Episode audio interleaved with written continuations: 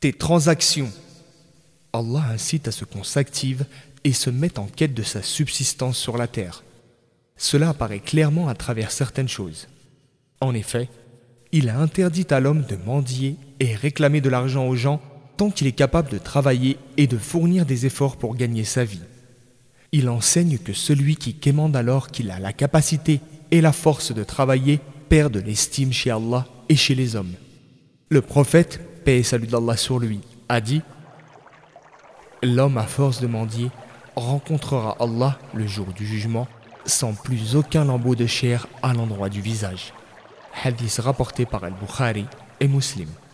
Le prophète, paix et salut d'Allah sur lui, a aussi dit Celui qui est touché par la pauvreté et qui l'expose aux gens n'en sera pas délivré, tandis que celui qui l'expose seulement à Allah est alors sur le point de recevoir d'Allah le don de la richesse.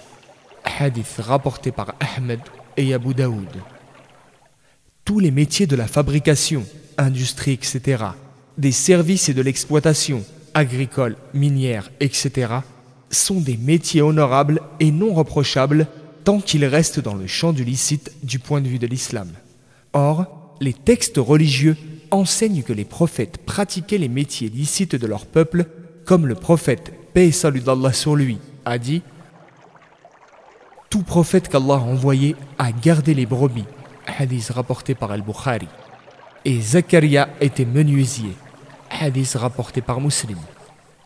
Il en est de même des autres prophètes qui avaient des métiers comparables. Celui qui en travaillant a une bonne intention, à savoir qu'il cherche à subvenir à ses besoins et ceux de sa famille en les mettant à l'abri de devoir mendier et à faire profiter les pauvres en dépensant pour eux, celui-là est récompensé par Allah pour son travail et ses efforts.